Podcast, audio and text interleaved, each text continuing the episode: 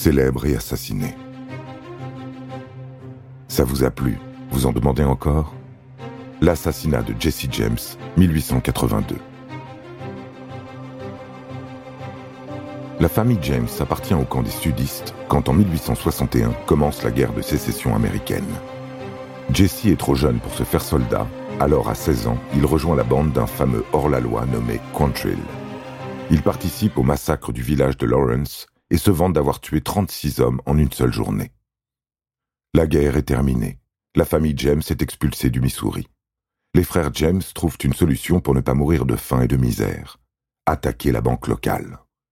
Comme beaucoup de gens, les frères James ont une pointe de rancœur envers les banques.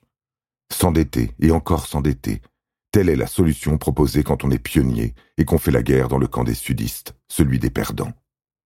Nous sommes en février 1866 et c'est la première attaque de banque en temps de paix. Les voleurs empochent 62 000 dollars, essentiellement le fruit de l'épargne des unionistes. Voilà les sudistes vengés. Pendant 15 ans, Jesse et Frank James vivent de leurs multiples attaques de banques et de trains. Ils s'en prennent à leur premier train en juillet 1873, à leur première diligence en janvier 1874. Ils sont bientôt à la tête de tout un gang qui n'hésite pas à tuer pour voler et s'enrichir facilement. Ils font régner la terreur. Leurs exactions sont telles que Silas Woodson, gouverneur du Missouri, décide de faire appel à la célèbre agence Pinkerton afin de mettre un terme à ses forfaits. En vain ce qui vaut au Missouri le surnom d'État des voleurs. Jesse James a 22 ans. Sa vie n'est que cavale et braquage. Lui et son frère sont entrés très tôt dans la légende de l'Ouest et apparaissent aujourd'hui comme des justiciers prenant aux riches pour donner aux pauvres. Ils symbolisent toute la misère du sud des États-Unis après la guerre civile. Dans les faits, ce sont des hommes violents, des assassins, et Jesse James ne peut s'enorgueillir que d'être devenu le premier ennemi public numéro un un Robin des Bois aux mains de sang.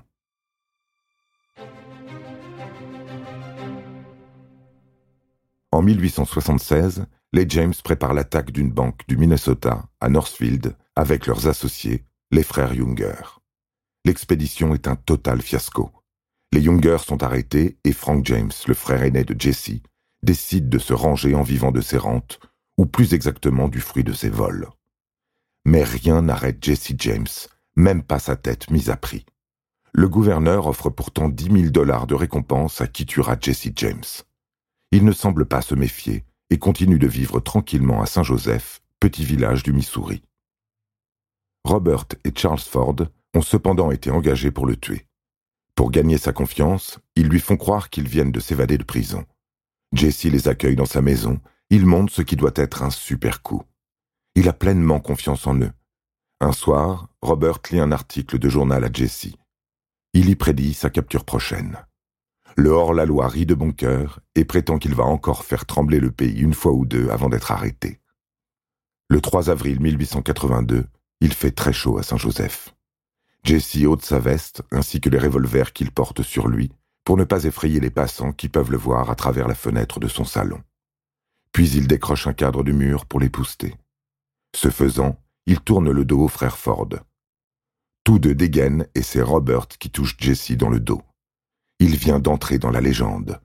Pour l'agence Pinkerton, c'est un jeune et noble héros qui a rendu un énorme service à son pays en tuant le pire hors-la-loi connu de l'histoire contemporaine. Mais la vérité importe peu à la légende.